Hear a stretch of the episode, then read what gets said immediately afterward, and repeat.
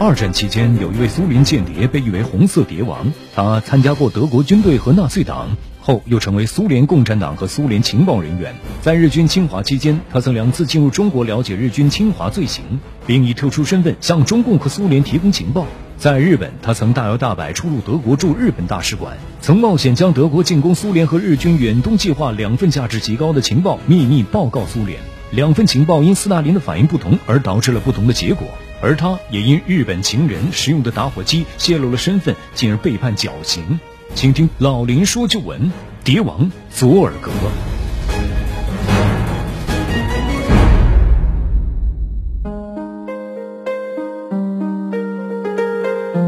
好，听众朋友，广告之后，欢迎您继续收听辽宁都市广播，每周日早七点至八点，由林霄带给您的老林说旧闻。一九三八年五月，苏联远东军区柳西科夫少将越过了中苏边境，向日本方面叛逃。叛逃者立即被押到了东京。柳西科夫是负责苏联远东情报事务的高级官员，他掌握着大量的苏军机密情报。除此之外，他还掌握着苏联谍报通讯的密码。一旦被日本人获取，那后果将是十分严重的。由于佐尔格是单线与总部联系的。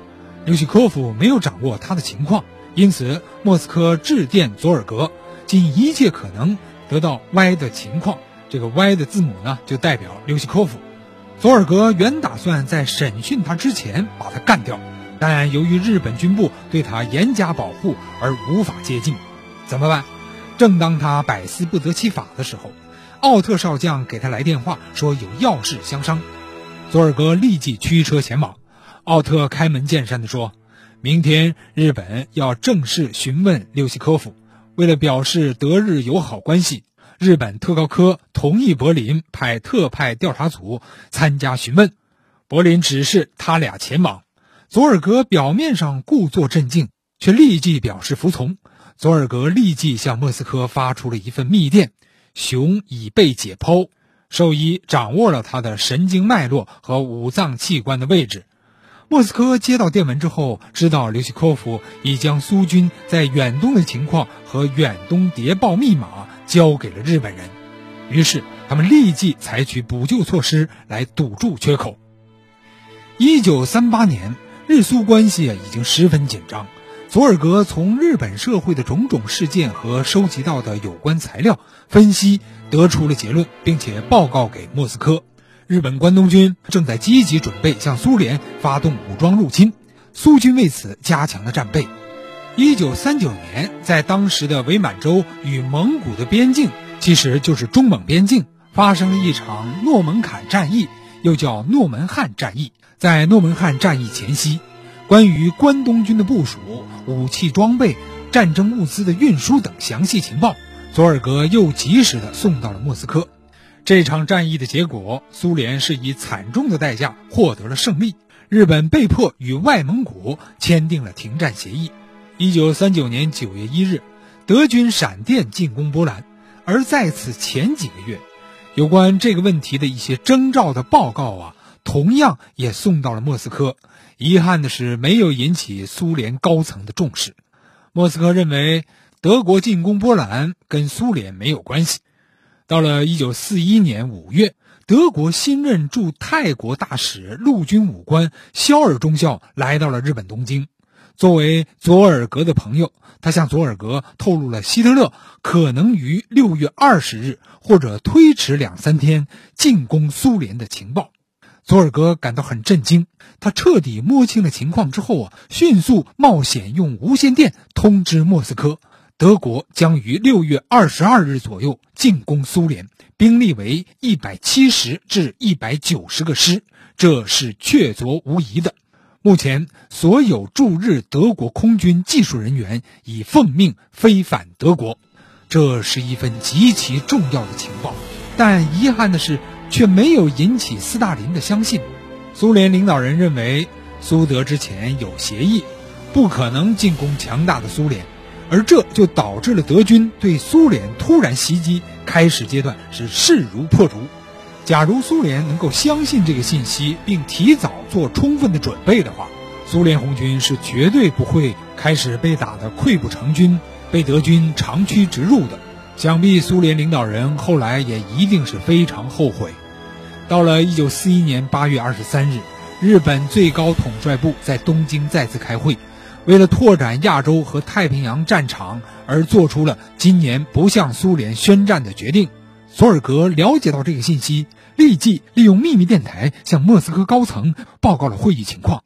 一九四一年九月十五日以后，苏联的远东地区可以认为是安全的，来自日本方面的威胁已经排除。这一信息对面临德军强大攻击的苏联来说，是一个无法衡量其价值的信息。这又是佐尔格谍战史上的巅峰之作，因为当时斯大林在苏联的东线，尤其是接近中国的边境地区。布置了大量的步兵师，以防止日军突袭。大约在四一年的十月中旬，佐尔格又一次向莫斯科报告，日美关系相当紧张，日本不可能在短时间内向苏联开战。这一次，苏联领导人终于相信了佐尔格。斯大林从东线立即抽调了准备用于对付日本进攻的十一个步兵师，大约二十五万多人到西线作战。将德军抑制在莫斯科城下。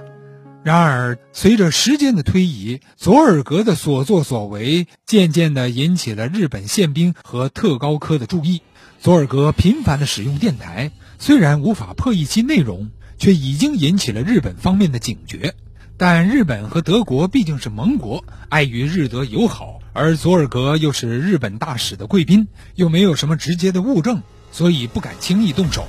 然而，日本警察厅并没有就此罢手，他们决心从打击日本共产党入手。警察厅首先呢，拘留了曾于1939年被捕的日本共产党员伊东利的管家清流喜久代，通过他供出了北林智子。北林智子在受审的时候，无意当中提到了公墓的名字，这样日本当局立即逮捕了共产党员公墓佑德，并且对他进行了严刑拷打。公墓受刑不过。